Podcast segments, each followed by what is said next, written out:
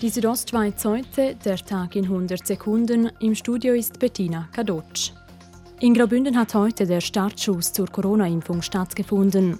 Kantonsärztin Marina Jamnitzki bestätigt gegenüber Radio Südostschweiz. Alles in allem sind es heute rund 30 Personen, die geimpft worden sind. Die Impfungen hätten in einem Alters- und Pflegeheim in Chur stattgefunden. Dabei sei grundsätzlich alles gut verlaufen. Morgen geht es mit den Corona-Impfungen weiter. Die Bergbahnen Graubünden haben zwischen Saisonstart und Ende Dezember deutlich an Umsatz verloren. Wegen der Corona-Krise mussten sie einen Rückgang von fast 23 Prozent beim Transportumsatz und 17 Prozent bei den Ersteintritten hinnehmen. Rückwärts machen die Bergbahnen im Kanton Graubünden vor allem, weil die Bergrestaurants nicht geöffnet haben dürfen.